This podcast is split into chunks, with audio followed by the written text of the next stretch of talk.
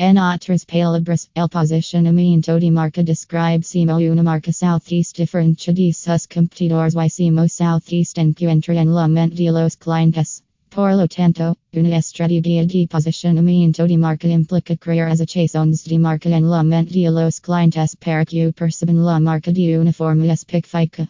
La idea es identificar y intentar poseer un nicho de marketing para una marca específica, producto o servicio mediante diferentes estrategias, precios, promociones, empaque, distribución y competencia.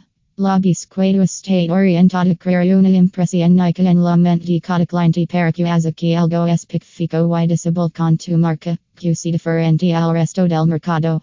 El posicionamiento de marca Southeast genera independientemente de si la empresa no proactiva en el desarrollo de su posición. Sin embargo, si la administración adopta un enfoque inteligente y orientado futuro, podrá tener mucha influencia en el posicionamiento de la marca ante los clientes objetivo.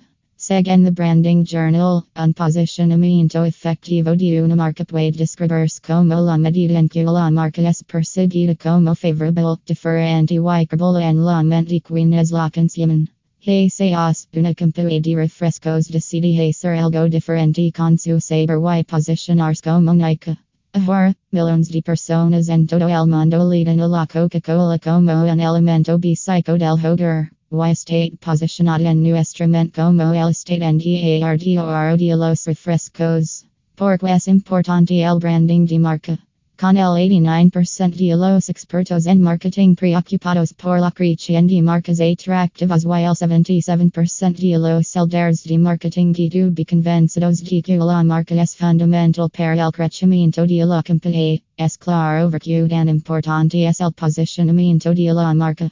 Cuando Southeast configuran las preferencias de los consumidores las estrategias de branding de marca están directamente relacionadas con la lealtad del consumidor, el valor de marca basado en el consumidor y la voluntad de comprar la marca.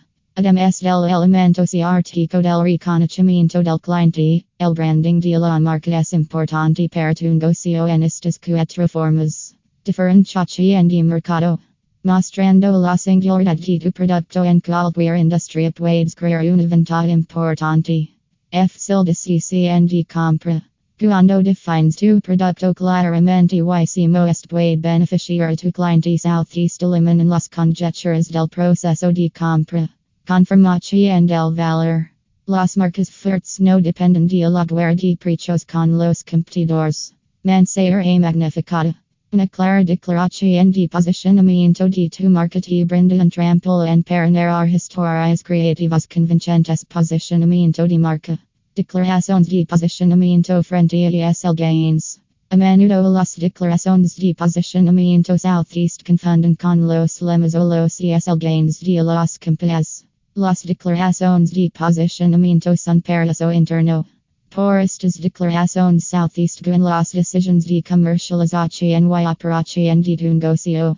Una declaración de posicionamiento te ayuda a tomar decisiones clave que afectan la percepción de tu marca por parte del cliente. Una línea dedicada eslogan es una declaración externa utilizada en el trabajo de marketing.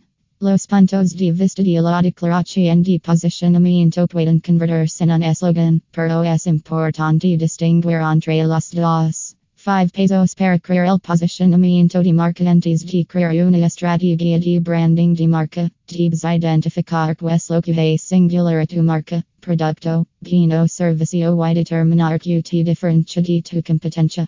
A continuación, te damos 6 pesos claves para que aclares efectivamente tu posicionamiento dentro del mercado.